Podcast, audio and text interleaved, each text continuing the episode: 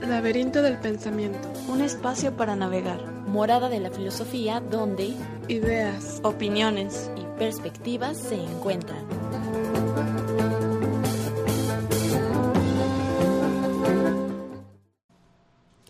Bienvenidos al Laberinto del Pensamiento, un espacio para navegar. El día de hoy estamos aquí, Cintia Santana Yasmin Vargas. y Abril Benítez. Estamos transmitiendo en vivo desde radiocartón.com. Agradecemos a Jacobo Monraz que nos apoya en los controles, a Mate Editorial y a la Rueda Cartonera por hacer posible este programa. Pues hoy nos acompaña nuestro invitado, Edgar Alejandro Romero Vargas, alias Alejandro Abraxas. Ah, mucho- muchas gracias por invitar. Gracias a ti por aceptar la invitación. Pues vamos a estar hablando un poco sobre su libro, que se llama El libro negro del éxito hacia una metafísica del consumo. Pues, ¿qué nos puedes platicar un poco sobre ti, sobre esta obra? A ver, es que son varias, varias preguntas a la vez. Bueno, la, la obra, ¿qué, qué- qué les hablo? ¿Primero de mí? Sí, Eh, primero. Sí, una breve eh, quién presentación. eres, a qué te dedicas, un poco de tu trayectoria, a, la- a qué edad empezaste a escribir. Bueno, este, pues empecé a escribir en el, en el 2012. Ahí inicié con, con un libro catártico de, de poemas donde quería exhibir mi, mi ingratitud hacia los demás y hacia el amor en sí. Ese es como mi primer preámbulo hacia lo que es la, la escritura y la publicación y todo eso. Ahorita eh, soy editor de Corazón Doliente Editorial. Eh, ya, gracias a Dios, ya se me han venido varias publicaciones, entonces ya no soy como tan ama- amateur como, como, se me, como, como se me consideraba, pues. Entonces ya, ya estoy caminando, gracias a Dios, un poquito. Este libro, el libro, el libro Ajá. negro del éxito, ¿fue tu primera publicación? En, en esta editorial, sí, en, en mi propia editorial. Pero eh, mi primera publicación fue eh, por parte de la Rueda Cartonera, Guirnalda de Púas, era mi libro de, de poemas. Después viene una obra de teatro escrita en, en verso de tipo siglo de oro que se llama Salamandra de Fuego. Y luego a partir de ahí vinieron otros libros de poemas. Y este pura poesía generalmente y ya este es mi primer se puede decir ensayo filosófico Crítico, ¿verdad? Yo lo veo como esta respuesta contestataria al sistema, este sistema que se compone de conceptos de, de amor, progreso, éxito, lealtad, sueños. Entonces veo como aquí en tu libro tú nos transmites lo que para ti estos conceptos significan, lo que tú ves en la realidad Mm. cómo estas personas van siguiendo, por ejemplo, eh, el éxito, pero terminan alienados, subsumidos a un poder, siendo como esclavos de los intereses de alguien. claro eh, un poco un poco de mis influencias está por ejemplo Foucault Nietzsche Schopenhauer bueno aquí van a ver a André Breton y todo eso que lo mencionas Cioran. mucho. Yo, yo traté de hacerlo con mi poesía, realmente, en, en- en mis últimos libros de poesía, pero no funcionó. La gente se decía, ay, qué bonito. Y, oh, ¿sabes qué? Lo que dices es muy cierto, pero el mensaje no llegaba.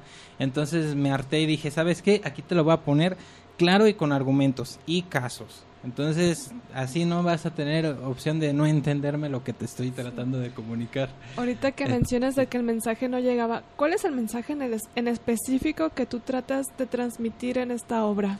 En esta obra, pues realmente es como un tipo de, de- fatalismo, pero también hay como un hálito de esperanza al final, de que, o sea, nos, nos sumergen en, en esta cuestión de, de, materialismo, de, de cosas materiales, pero al final hay un, un pequeño halo de luz, ¿no? Que es el- la comunicación con Dios, ¿no? Intentar ser más espirituales, intentar reconectar con esa virtud que antes se tenía, se puede decir, dejar de porque ahorita actualmente se, todo se ha tratado de desmentir o de ver una razón de, un por qué Entonces en mi libro es decir, ¿sabes qué?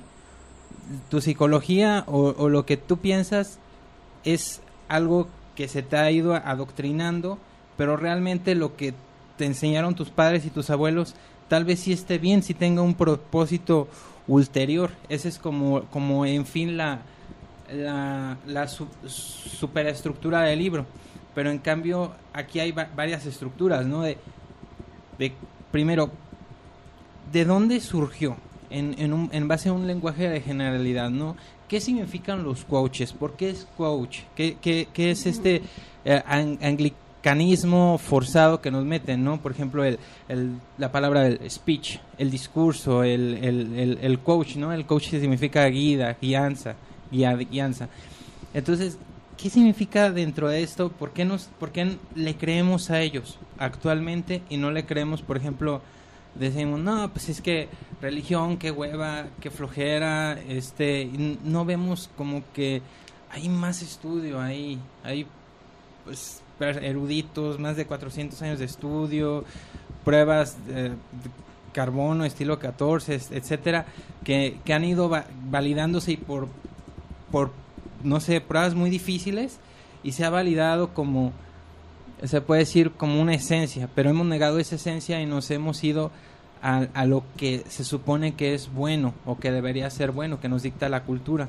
Pero en cambio, ¿quién, quién propone la cultura sino nosotros no? Sino son agentes especializados en marketing con el, el único fin de desmonetizarnos a nosotros. O sea, simplemente es, como decía Debord, economía movilizándose. Entonces, así, en pocas palabras, yo veo que tu libro es una invitación a reflexionar sobre esta noción de bien que nos ha llegado desde la familia, la escuela, las empresas, el trabajo, que se nos ha impuesto y mirarlo con una una postura crítica de, ok, lo que me dicen que está bien y los ideales que estoy siguiendo en mi vida, en este caso en el éxito, ¿realmente es lo bueno? exactamente, simplemente digo, ¿sabes qué? Por ejemplo, ah, pusieron un ladrillo, yo le llamo como un tipo de construcción, ¿no? Pusieron un ladrillo mal y sobre este ladrillo empezaron a construir, construir, construir, construir hasta la base que tenemos ahorita. Eso es lo que pasó. Por ejemplo, yo no estoy de acuerdo ni con la teoría de Maslow, ni con el concepto fundamental de la autoestima, que es algo que, que dices, ok, dices, no, yo, yo estoy haciendo ejercicios, yo quiero construir mi autoestima, me quiero sentir mejor, quiero ser feliz, ¿no?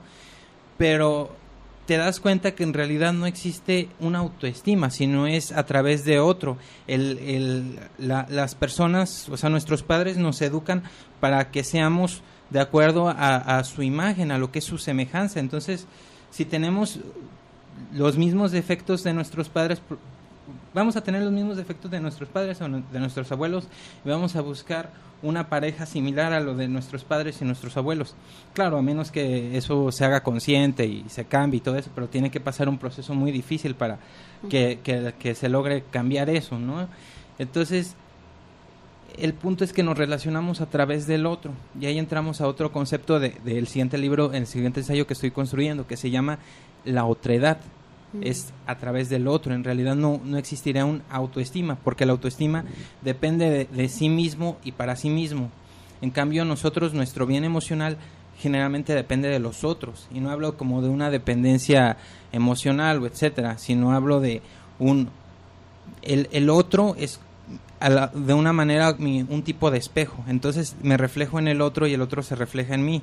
Entonces, si a mí, si a mí me tratan todo el tiempo como basura, me hacen sentir mal y todo eso, cuando yo llegue a una situación de poder similar, le haré a, otra persona, incluso un desconocido, lo mismo que a mí me hicieron. Y, esto también está comprobado con la historia, ¿no? Los nazis que capturaban a los judíos y les hacían trabajos forzados y todo eso, al momento de cambiar la balanza, los judíos torturaron más cabrón a los nazis. Aquí que mencionas el concepto de autoestima, ahí en las primeras páginas de tu libro tienes muestras pequeñas anécdotas de la vida cotidiana en la que dejan em, mostrado cómo se abusa de estos de estas nociones de bien, en este caso de la autoestima, para el beneficio del otro. Por ahí tienes la historia de ceras, de Ujú. estas Sí, eh, chicos autos. que tenían que vender ceras para, para autos. Yo estuve ahí. Ah, tú, ¿nos Sí, puedes lo- platicar lo- bien esta historia? ¿Cómo fue? Los, los casos son reales y fueron, este, to- y todos los conocí a, a primera mano. Eh, se llama realmente Extreme Wax. Ellos estaban en una parte de, de- específicamente, ellos estaban donde yo estaba, en la estación de San Patricio del Macrobús en, en Soriana. Estaba un cartel que decía Extreme Wax, cera para auto, aceite, aceite de, de carnaúba o algo así para limpiar los autos. Vendían las latas bien caras, ¿no? Como 400 varos, 500 varos. Bueno, creo que 400 varos, dos latas. Y, y- y las tenían que colocar. Y tenían que colocar mínimo dos latas diarias. Y en base a eso les daban un pago semanal de 1200. Pero si no concretaban el- el- la, la cuota de un día, no les pagaban Nada. nada. Oh. Pero el punto bien cabrón es que los traían de otros estados. Los traían de San Luis Potosí, de... Entonces, realmente ellos estaban como en- enjaulados en una prisión bien cabrona y yo traté de, de denunciar públicamente este, eh, este, este hecho porque a mí, a mí no se me Sí. hacía, o sea, algo correcto. De hecho, las muchachas de ahí, que, me, que eran mis compañeras en ese tiempo, porque yo también estaba trabajando ahí, bueno, claro, no, no trabajé muchos, ¿no? Sino trabajé como unos días apenas, hasta que me, me sacaron, no sé, como por sospecha o no sé por, por qué será. Pero total, me sacaron, no me pagaron, pero este... Las chicas se llegaban a prostituir por latas, por, por, por concretar ventas. Entonces llegaba un, un auto y, y la chica se subía y regresaba a es- y la regresaban a este punto hasta la tarde, no se iba em- empezaba el- pues la, la cosa a las 10 de la, de la de la mañana, 9 de la mañana por ahí. Era cuando ya estaban todos ahí trabajando. Eh, llegamos a las 8 y había una pequeña plática motivacional, etcétera. Una pequeña plática que ya luego intento abordar psicológicamente después del libro. Este y de ahí de- decían, no, ¿quién, quién, quién vende más? ¿Y qué somos? Chingones. Y, y te proponían hacer ejercicios, que cada quien vendiera su parte. Incluso, no sé, como que había una unidad, incluso se puede decir hasta familiar, en el grupo tan cabrona, que las chicas le pasaban algunas ventas a sus compañeras o a sus compañeros para que recibieran la, la, la, la venta completa. Entonces, por ejemplo, te digo, llegaba una chica, llegaba un carro, se citaba, no sé, como vente mañana o etcétera, entonces llegaba al día siguiente el, el, el, el auto, se subía la chica, la regresaba a la tarde y la chica bien contenta llegaba, agarraba una caja de, de latas y se- la subía en el, en el auto, bien contenta, ya tenía como todas las ventas de la semana, pero a- aquí a través de, de, de la prostitución, a través Aquí Bien lo que me interesaba señalar del ejemplo es como el, el jefe, el que controlaba a todos estos chicos, cómo nada más reconocía aquellos a los que lograban hacer las ventas. Sí. Les daba como, mm, les, pues sí, les reafirmaba su, su valor como humanos, ¿no? Al reconocerles y al otros, a otros dejarlos afuera y cómo mediante esta dinámica eh, como las chicas con tal de llenar esos estándares ese para ganarse ese reconocimiento eran capaces de prostituirse a cambio de, nada. de este reconocimiento que para ellas ella era su remuneración pero en sí es una prostitución gratis o sea si lo vemos desde su ángulo como ella des- desde ella ella no está recibiendo din- dinero a cambio por. Por dar su cuerpo, simplemente está cumpliendo los estándares del jefe. ¿Qué le piden? El estándar es para considerarla una buena persona, una, un, un humano valioso, ¿no? Importante. Es- Y aquí vemos este fenómeno de, de la alienación, en el que ella sigue su valor, digamos, de éxito, reconocimiento, que la hace sentir bien, le llena su autoestima, pero al llenar su autoestima simplemente está velando por los intereses de alguien más en este caso de su jefe, pero ella no está recibiendo nada a cambio. Sí, es un, es literalmente es, es- es esclavitud y, pero también, o sea, se ven ahí como un tipo de familia. ¿Por qué? Porque todos viven en un lugar juntos, como los traen de diferentes estados. Ahí, ¿quién sería la figura del padre, no? El supervisor. Es el que, el que da, como quien dice, el sustento y todo eso. Pero, otra cosa, ellos pagan sus propias comidas. Im- imagínate lo, lo, lo cabrón, o sea, li- literalmente es una esclavitud forzada. Les dan una hora, cuando mucho, para comer y tienen que sacar de su propia dinero para alimentarse. Y pagar su renta, ¿no?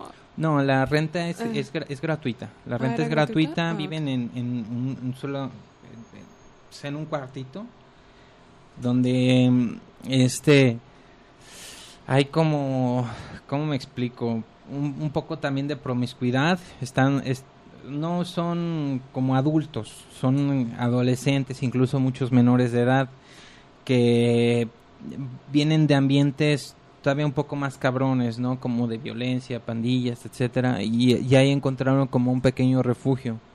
Entonces quieren quieren sobresalir, quieren quieren lucharle les- y le, le- están chingando porque creen que estar ocho horas al día ofreciendo estas estas latitas lo- los van a, cómo se llama a ser millonarios algún día. Y tienen pequeños premios en- entre la semana por ejemplo los viernes o el sábado los llevan al cine. Pero lo que no saben es que el domingo también le tienen que chingar. O sea toda la semana es, es una putiza ahí. Y al final cada año les organizan por ejemplo un, viaje en yate con todas las comidas pagadas viajes de lujo que duran tres días o un día por ejemplo.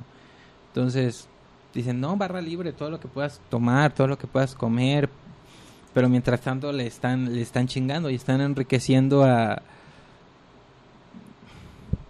pues sí a- Al patrón, ¿no? En este Pues caso. es una como nueva esclavitud, ¿no? Y que donde ya se interioriza esta, o sea, ya el, el patrón ya no tiene que que estar mm, dando escarmientos, golpes, latigazos, sino que todo esto se convierte en algo meramente psicológico, ¿no? sí Un los incentivos son Reconocimiento. eh, reconocimiento. En este caso.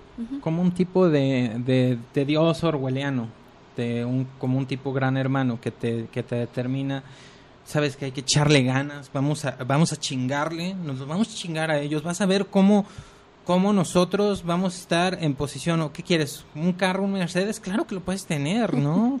Este, pero sabes que ahorita te toca vivir como esclavo.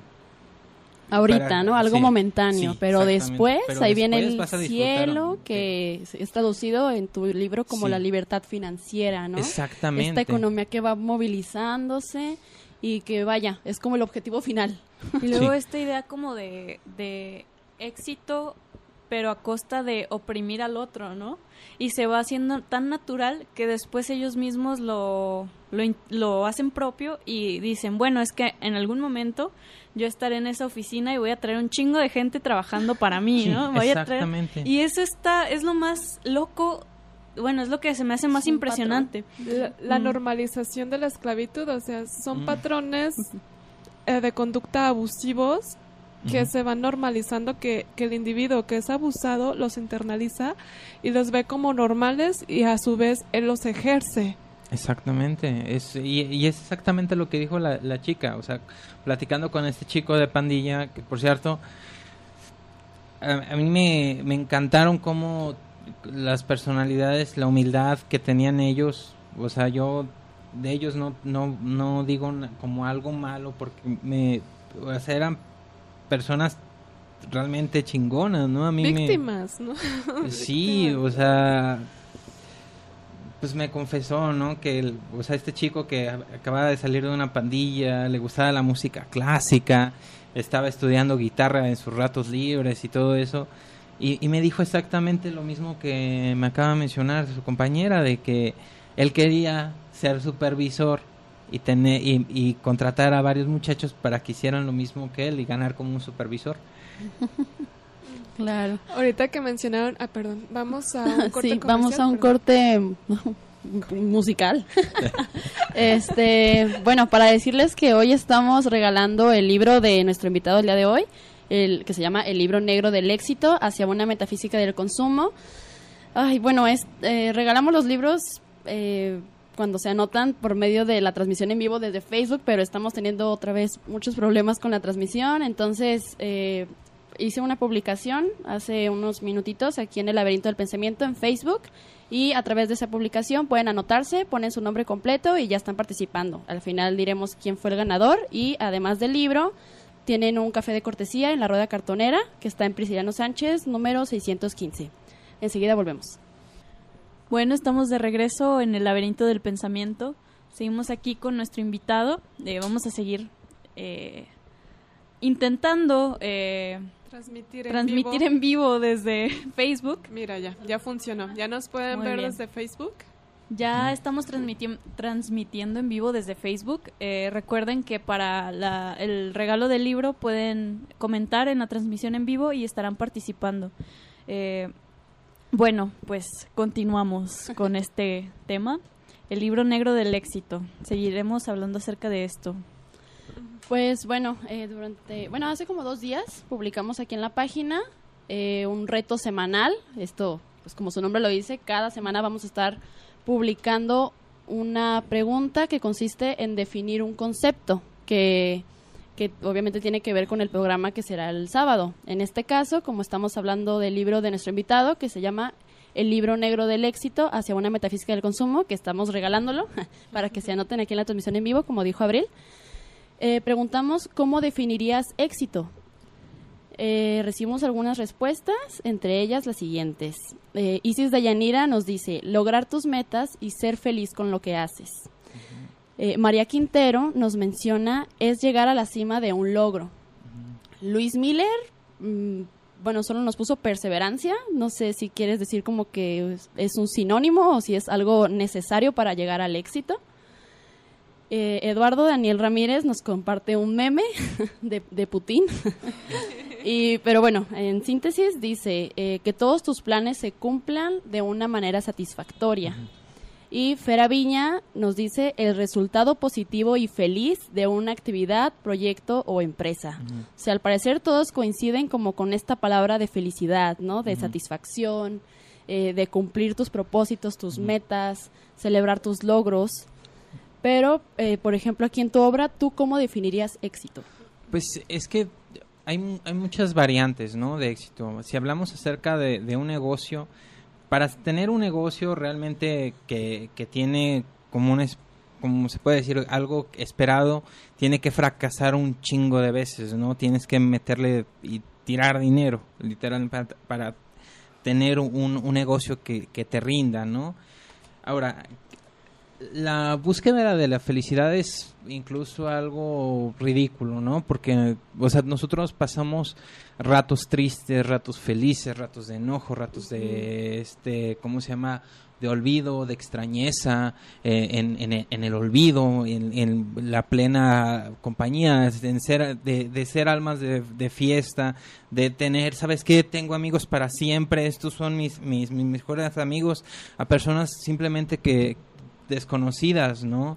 Y es a veces algo que, en un momento duele, pero a veces hay este reencuentro cuando de verdad sí son amigos. Entonces, ¿qué, qué es, qué es el éxito? No creo que no existiría como, como un éxito o, como lo, mencioné acá, como un tipo de, de ser simplemente, simplemente exitoso, ¿no? O sea, uno lo puede ver a un tipo con un auto de lujo, conduciendo en andares, pero no se, no sabe si tiene las deudas por encima de él, Claro, ¿no? ¿Cuáles son las consecuencias? no? Mencionas en una parte de, de tu libro el, la- lo que nos pintan como éxito, eh, como el sujeto justamente que trae el carro deportivo, el sujeto que tiene muchas mujeres, el sujeto que viste con la, la ropa de marca, y, o sea, con el reloj carísimo, todas esas cosas, ¿no? Pero mencionas, bueno, es que esa es, esa es la idea de éxito que nos venden, pero qué tal que mi felicidad no, no está en esas cosas materiales, sino que está en, no sé, mm, cantar una canción, la música, escribir, o sea, otro tipo de cosas ver que una no son- planta crecer, ver la naturaleza, ver a tus niños crecer. Y aquí es donde se dirige tu libro hacia llevarnos esta mirada crítica sobre los valores, en este caso del éxito, que se considera como bueno. ¿Realmente es bueno para mí? Eh, creo que por allá va, por ahí va dirigido tu, tu libro.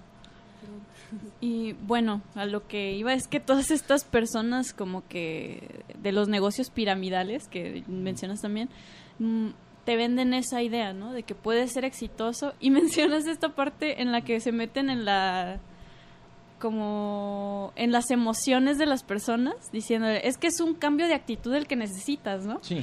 tú eh, estás en una zona de mediocridad. ¿Por qué? Porque no ves más allá, ¿no? Tú eh, pudieras tener un yate, una casa gigante, tu casa de campo y todas estas cosas y te hacen sentir mal, ¿no? Te hacen Sí. sentir como que, ah, en, en realidad seré Miserable. tan mediocre, ¿no? O sea, en realidad no puedo aspirar a más. Y pues, ¿quieres comentarnos algo más acerca de...? Sí, pues de ne- esta- niegan cualquier realidad social que haya, ¿no? O sea, simplemente el, el espacio de decir, o sea, ¿cómo, ¿cómo esperas ser rico si no estás ofreciendo algún servicio a miles de personas? Cuando ya logres ofrecer un servicio a miles de personas, tú ya te puedes hacer rico, pero ¿cuál es la realidad social que ni siquiera muchas personas tienen para construir esa parte de ofrecer ese servicio para miles de personas? Simplemente están pues viviendo al día o incluso mal viviendo, ¿no? Porque no les da para más. Es, eh, por ejemplo, ver en esta parte, si tú tal vez eres de una zona privilegiada, de una clase media y todo eso, donde más o menos te la puedes llevar, donde no tienes carencias alimenticias, pero si te vas, incluso, no, no, no me voy a ir muy lejos, ¿no? Si te vas a San José del 15, a- ahí pues ves literalmente el desagüe tirado, en- no hay calle, simplemente hay tierra, eh, todas las casas están en construcción. ¿Cómo negar esta, esta parte de que el pobre es pobre porque quiere? O, o sea, y digamos, si fuera así, ¿cómo les vas a cambiar la mentalidad? No, no les puedes cambiar la mentalidad a una persona que ya es así, o sea, o sea, ¿cómo le vas a proponer que abra un negocio si no tiene ni siquiera la escolaridad para poder abrirlo? Y no hablo de una de un estilo de, que debe ir a Harvard o algo así, no, sino eh, te dicen, no, pues en la primaria no, pues debes ser ah, este educado, amable con los demás, debes tener limpieza en tus productos, debes hacer esto para para que puedas crecer, ¿no? En cambio, también la, la forma de relacionarse en, en clase en, en clase media baja es como totalmente distinto, ¿no? Hay, hay muchas groserías de por medio, hay, hay, hay golpes y todo eso, pero se, se considera como parte de, de una, mm, ¿cómo se llama? Una- como una especie de, de cultura, ¿no? Una subcultura en parte de la pobreza, en parte de, pues sí, Por ejemplo, también se me hace interesante esta comparación que haces de los sacerdotes. Los coaches son los nuevos sacerdotes, Ah, ¿no? claro. El Edén, eh, bueno, más bien la libertad financiera es el nuevo cielo, ¿no? El. Edén. Eh, y la economía es el nuevo principio del placer. Y aquí Sí. metes también como esta cuestión psicoanalítica, ¿no? En todo lo que... Sí, pues, lleva eh, interno del este, humano. O sea, antes, te- antes uno iba a la iglesia y pagaba un, un chingo de lana para que el, el sacerdote le dijera, ¿sabes qué? Tú puedes pegar libremente, tienes, tienes el cielo garantizado de tal a tal fecha. Ya si pegas después de esta fecha ya no, ¿no? O sea, sí, Ah. ¿no?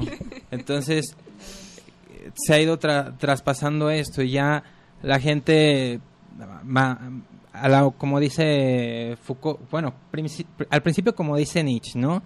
El, el hombre mata a Dios, pero no mata eh, esta parte de un ser incorpóreo, un ser, o sea, que eh, un ser eterno, ¿no? él, él mata la, el, el hombre mata la idea de Dios, de, de lo que significa Dios, de, de la moralidad, de, de los mandamientos, de las leyes, de la ética, ¿no? Entonces que- queda, queda volando se puede decir en, en un espacio de decir no hay leyes, no hay reglas, no hay, no hay quien, quien, me, quien me somete. Entonces, ¿qué hago en la vida? Y Foucault lo retoma y dice, este, el hombre mató al hombre. O sea, al, al, al, matar eh, esta parte de los mandamientos, al, al suturarse esta parte que le dice, tú como hombre no puedes hacer eso, entonces se queda, entonces si, si no hay Dios, ¿cómo puedo ponerme yo mi propia moralidad, mis, mis propias leyes, no? Entonces, hay, hay una sociedad desesperada y quien llega a cubrir en parte esta falta dice, pues, ¿qué, qué es lo más importante? ¿Qué es lo que te puede dar de comer así al chachas? Pues el dinero. ¿Qué, el dinero que también te puede traer? El dinero te puede traer placer, un- un, eh, el, el hedonismo, la sensualidad, ¿no? Y la sensualidad, hablando de este punto de- filosófico de, de- de decir lo sensual, lo, lo de aquí, lo, Lo lo- palpable. lo palpable, lo placentero, ¿no? Entonces, ¿quién te va a llevar a- al dinero? ¿Quién te puede enseñar el camino que hay a través del dinero? Pues un guía. Pero aquí estamos en México, en Latinoamérica. Entonces, si alguien nos, nos dice yo soy un guía del dinero, pues no le vas a creer, ¿no? Tiene que venir de un país donde haya dinero. Entonces, por eso en parte hablan con mucho anglican- anglicanismo, ¿no? De, de decir, yo, el coach, es que tienes que mejorar tu speech y, y varias palabras, incluso hasta en sentido un poco chicanas, que, que te tratan de, de meter esta idea y la gente les cree, pero en realidad los únicos que terminan enriqueciéndose son los guías.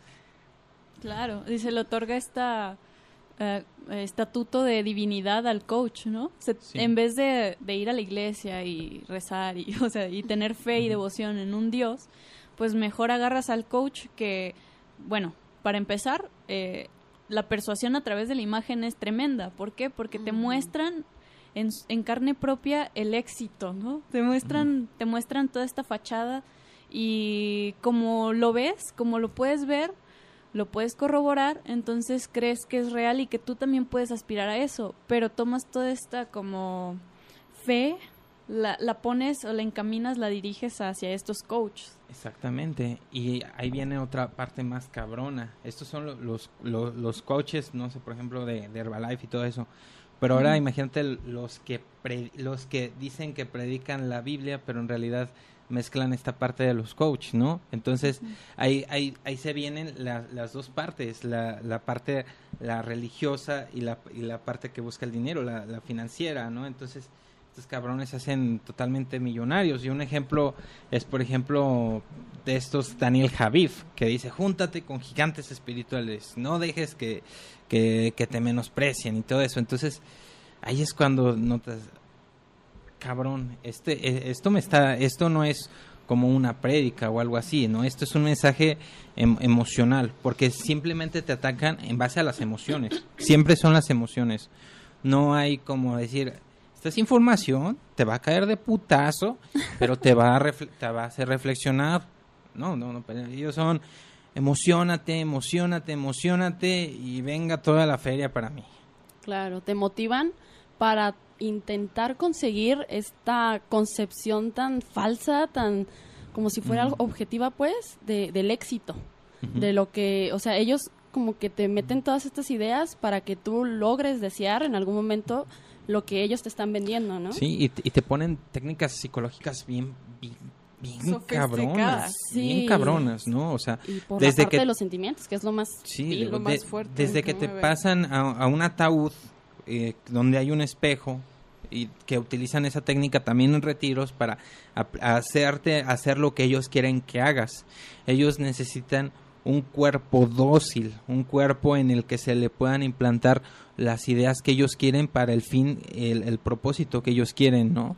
Porque de qué les sirve venderte 10 mil pesos de un putazo y después que hablen mal de ti, ¿no? Ellos quieren que, que inviertas 20 mil pesos cada mes, cada mes, cada mes y, y estar pensando que con eso vas a crecer, que con eso va a cambiar tu situación. Claro, y algo muy criticable de, de estas empresas es la forma en cómo, de- en, en cómo entras a ellas, ¿no? O sea, tú estás buscando un trabajo, pues porque necesitas dinero, man- necesitas mantenerte, ¿no? ¿Y qué es lo primero que te dicen estas personas? Ah, este, la inversión, ¿no? Necesitamos primero que nos des 10 mil pesos y luego puedes eh, ser partícipe de, de lograr el éxito, ¿no? Pero bueno, o sea, se supone que estoy buscando algo para que, para comer. No, no, no, no, no, no vengo aquí como para regalarte mi dinero, pues, ¿no? A pesar de que te prometen la mejor vida, según ellos. Y muchas veces te pagan una pequeña parte mientras te prometen otra. es como te- en los casinos, ¿no? Como estas, estas máquinas que te dan así de que cinco pesitos, diez pesitos, como para que estés ahí de, oh, estoy ganando. Ajá. Exactamente. Pero así de poquito en poquito te vas enviciando, o sea, en realidad se vuelve un vicio y de vez en cuando, ay, bueno, te damos un poquito más, tres mil pesos, ¿no? Pero ¿y ¿qué hay de duplicar todo lo que me habías prometido? Y, la- y las personas que mentiste, porque siempre te piden más. Exacto, es mucha responsabilidad claro. ahí. Y también esta parte de, bueno, tú vas a ganar eh, con respecto a qué tanto le eches ganas, ¿no? Qué tantas ganas tengas de tanta ser exitoso. tengas. Exactamente, ¿no? Que no haya espa- que no haya espacio para la mediocridad. Exacto. ¿no? El, el infierno no importa, ni, ni las leyes, ni nada, ¿no? O sea, Dios te quiere hacer rico, ¿por qué? Porque sí, porque eres tu hijo, ¿no? Y se pasan de- por el rabo un chingo de, de principios teológicos, ¿no? Por ejemplo. Entonces, es, es tremendo y incluso llegan a, a decirte, no, pues esta parte está validada por, es- por estudios científicos. Y ya les dices, oye, ¿cuáles son estos estudios? No, pues son científicos de California. Ah, ok, los quiero leer, pero... Pero ¿cuáles? ¿no? ¿Tienen Eh. nombres, fechas? Y esta parte en la que mencionas también los recursos filosóficos que, que toman, como lo que lo- esto del mito de la caverna que mencionábamos. Sí, yo rato. tuve una experiencia con estas empresas. O sea, yo confiando en una amiga que me platicó de que no, este. a- La primera pregunta que me hizo es: ¿Tienes trabajo? Y yo, no, pues nada más estoy estudiando. Ay, mira, es que estoy en un negocio buenísimo, la típica, ¿no? Entonces me invita a esta reunión, que son también típicas de, de estas empresas, ¿no? Para lavarte el coco. Y, pues siempre te, proyectan acá imágenes del carro deportivo, de la mansión, de la alberca, de mujeres y así, ¿no? Eh, y entre esta, en- en- en- de- dentro de esta plática eh, toman elementos filosóficos para sustentarlo. En este caso fue el mito de la caverna, que también lo mencionas en tu libro, ¿no? O sea, quieren apoyarse en, en la filosofía para pues, lograr convencer a la gente, ¿no? Y, o sea, ellos toman el mito de la caverna como si la parte de afuera, la parte que proyecta estas sombras que, que ven las personas que están dentro de la caverna, es la libertad financiera, ¿no? Este, este cielo del cual te estás perdiendo.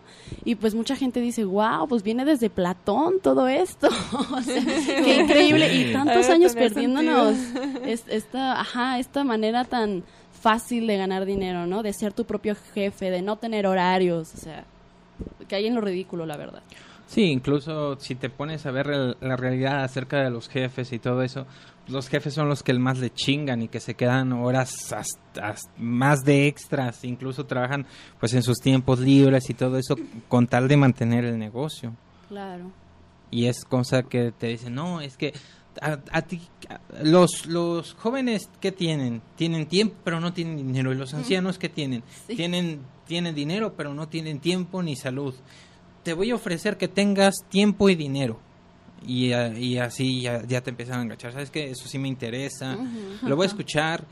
Y, y empiezan a, a hacer a, a veces hasta a- a anclajes somáticos para que, que, o sea, te adoctrinan en la parte este social, en la parte fisiológica y en la parte psicológica. Entonces es una manipulación a esos tres niveles. ¿Por, por qué social? Porque si tienen a, a tu hermana, a tu mamá o algo así, a- pues tú vas Por a medio caer de tus relaciones. por medio de tus relaciones. Digamos que te encierran aquí, por ejemplo, en un cuartito más de 20 horas. Entonces, realmente ya no vas a estar conviviendo con desconocidos. Eh, eh, Los vas a empezar como a decir, ¿sabes qué? Son mis compañeros de, de etcétera. Y se, y se pasan más tiempo, ¿sabes qué? No son mis compañeros, son mi familia. Y este y entonces dice, oye, ¿por qué no? Y ellos te van a decir, oye, ¿por qué no quieres invertir como, como nosotros, no? Te estás perdiendo una gran oportunidad, etcétera, ¿no? Es la parte social. Y en la parte fisiológica, ell- ellos determinan, por ejemplo, ciertas posturas que tienes, por ejemplo... ah, ¿El micro más cerquitas? Ah, sí. Ciertas posturas que, que tienes, por ejemplo, te dicen, no me descruces los brazos, de, descrúzame esas piernas. Y este... y, y, te van incluso hasta hay gente bien cabrona, o sea, no importa el conocimiento que tú tengas, no importa el, tu punto de vista crítico, si vas a una conferencia de Herbalife, vas a seguir comprando Herbalife. ¿Por qué? Por, por esos tres niveles. O sea, no hay, no hay alguien que, que les pueda decir que no. ¿Por qué? Porque tienen esos tres niveles y, y va, va, a llegar hasta un punto, por ejemplo, no sé si han escuchado en, en la neuropsicología de los potenciales evocados. No. El, el, potencial evocado es como, como una frecuencia que, que, se va repitiendo cada vez, cada vez, y ya hay una disonancia. Entonces en, en te tu cerebro se acostumbra a ese tipo de, de disonancia y, y, te llegas a acostumbrar a eso fisiológicamente y lo, empiezas como a repetir. Ese es en la parte fisiológica y es algo como bien cabrón. Pero ellos lo hacen porque lo pueden pagar porque tienen a un equipo especializado, a un equipo de marketing, a un equipo de diseño, un equipo de psicólogos, a, un, a, a, distintos equipos totalmente profesionales. Y si tú lo quieres demandar, nadie te va a creer. Y si tú y si te creen, no les vas a poder hacer nada. ¿Por qué? Porque tienen un, un equipo de abogados, un equipo de esto, y si no, o sea, pueden comprar a cualquier beisbolista, futbolista, etcétera, ¿no? Estas grandes empresas. Entonces, ¿qué les va a hacer un, alguien consciente? Que en realidad es una minoría. Y eh, al final mmm, tú entras voluntariamente a estas cosas, sí. ¿no? O sea, te, te, atrapan de una forma, o sea, no te hacen firmar cierto contrato ni, ni nada de esto, pero te comprometen eh, te hacen completamente. Desearlo. Te hacen querer estar ahí. Y otra cosa es esto de, bueno, en un trabajo normal, pues trabajas, no sé, ocho horas jornada de lunes a viernes, ¿no? Y tienes un sueldo fijo, que no es la gran maravilla, pero pues puedes vivir con eso. Uh -huh. eh, acá te prometen sueldos exorbitantes y tu, tu trabajo se convierte casi de 24 horas, ¿no? O sea, tu trabajo, sí. te conviertes en el trabajo sí. y trabajas para ellos. Mínimo al final, 12 horas. Al final tú no estás recibiendo un sueldo fijo y tú estás expensas de, de todo esto, pues, de, de to cualquier cosa que pueda pasar, ¿no? Y uh -huh. no pierdes tu derecho al, al, dinero. Aunque en realidad ahorita lo, lo que te ofrecen no es ya un, no es un sueldo de maravilla. Ahorita lo peor es que te ofrecen un sueldo realista. Dicen 1200 así a la semana. Y, y tú vas porque dices, es que no, o sea, es un, un sueldo real que, que, raya en la realidad, ¿no? De lo que uh -huh. te ofrecen algunas empresas. Claro. Bueno, vamos a la segunda pausa musical. Ya casi vamos llegando al, al final del programa. Recuerden que estamos regalando el libro de nuestro invitado, el libro negro del éxito, hacia una metafísica del consumo. Seguimos teniendo problemas con la transmisión en vivo en Facebook, pero pueden anotarse aquí en las publicaciones del laberinto del pensamiento en Face. Bueno, enseguida regresamos. Ya estamos de regreso aquí en el laberinto del pensamiento, ya llegando al final del programa. Pues estuvimos charlando con nuestro invitado Alejandro Abraxas, eh, Edgar Alejandro Romero Vargas o Alejandro Alba Océano. ¿Por qué tienes tantos seudónimos, Alejandro? Eh, bueno, en realidad nada más, na, nada más es uno. Es este, todo me lo pongo con un propósito. Primero el de Alejandro Abraxas, pues no, realmente no me acuerdo por, por dónde el vino origen. El, el, el, origen. Bueno, así me tenía en Facebook cuando comencé a escribir y no sé, como que se te pega y no te lo puedes quitar ese, ese, ese, ese seudónimo. Y ya luego, este, pues hice, tuve más bien, tuve una conversión al, a, a un cristianismo fundamentalista y me dijeron, ¿sabes qué? Tu nombre está mal y dije, no, pues en parte sí tiene razón porque representa una deidad pagana y yo me lo había puesto también por esa razón, porque era una deidad pagana tomada de un libro de, de Germán. Entonces me, me, me puse al de Alejandro Alba Océano porque me gusta mucho la, la obra de ¿cómo se llama? Reinaldo Arenas, el de Celestino antes de, del alba, y también coordina con una con una frase bíblica en, el principio del Génesis que dice que, que, Dios jugaba bajo las aguas. Entonces eso, eso me latió, ¿no? Como una especie de, de nacimiento, como una especie de alba que, es, que está en las aguas, ¿no? Entonces esa fue el como como una razón de, de, de mi nombre, aunque este seudónimo lo oculto en Facebook porque no me gusta utilizar mi nombre real en, en Facebook, ¿no? Me, me, me, me sentiría demasiado común, Quiero ser original. eh, u- u- de- único y detergente. claro. Bueno, aquí por la transmisión en vivo que logró pues, grabar un poquito, nos manda saludos Israel Soberanes y nos pone como una cita, muere la, muere la fe, la deslealtad florece. Supongo que es de su libro que próximamente aquí lo vamos a tener. Juan José Lamas Ramírez nos pone, no todo es malo, tiene sus aportes positivos en el desarrollo humano. Los extremos son muy peligrosos. La cultura del esfuerzo, disciplina, lealtad, honestidad también otorga felicidad. Quizá un poco de controversia ayudaría.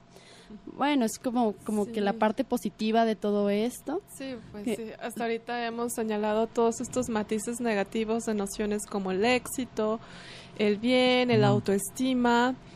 Y pues bueno, una manera en transformar toda esta negatividad en que valores sociales, al final de cuentas, son utilizados para fines de otras personas, para los intereses de otras personas, pues esto es una...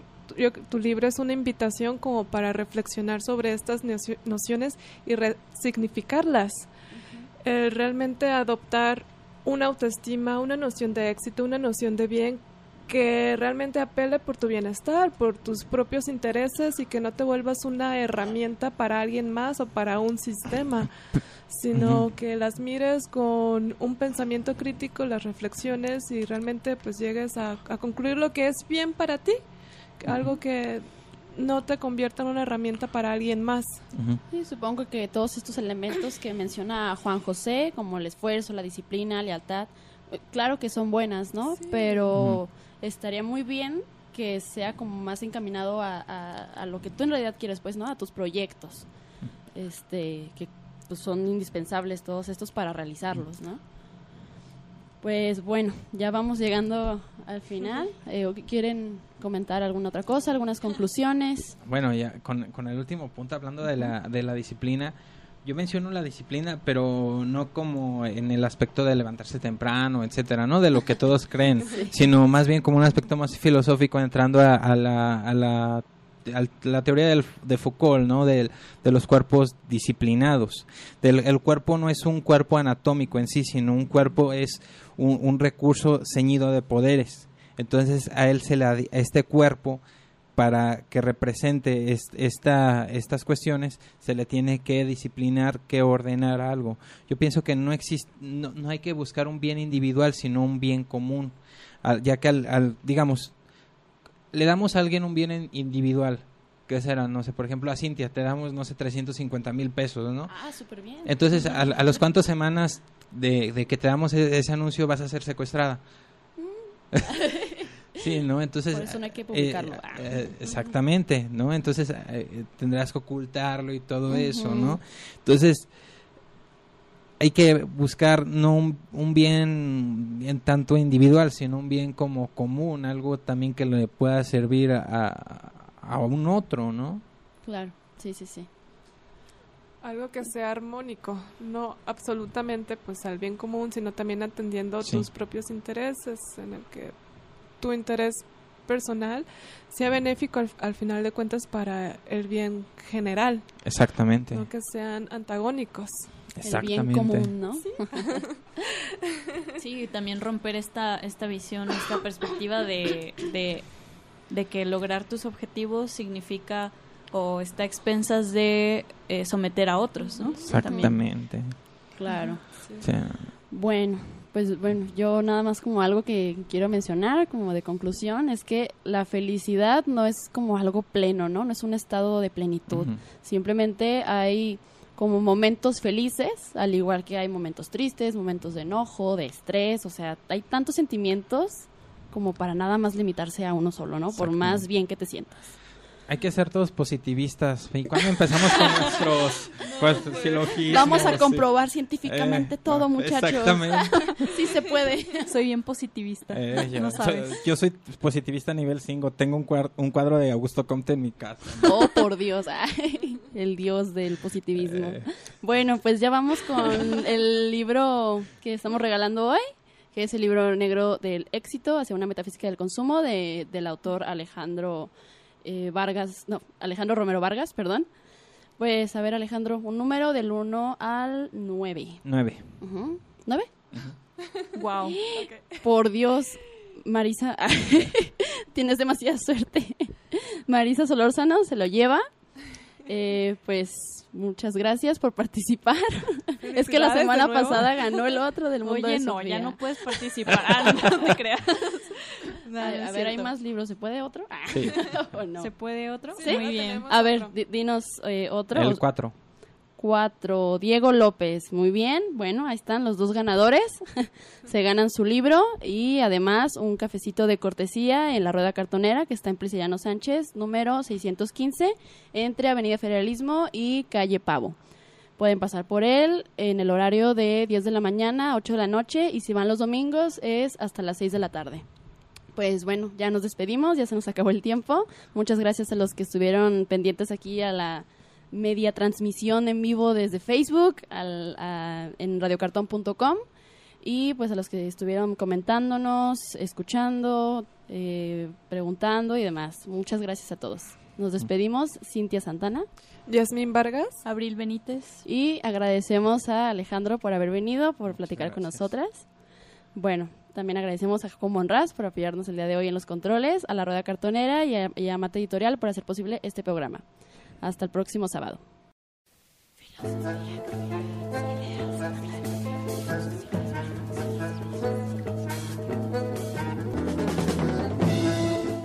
Laberinto del pensamiento. Un espacio para navegar. Morada de la filosofía donde Ideas. opiniones y perspectivas se encuentran.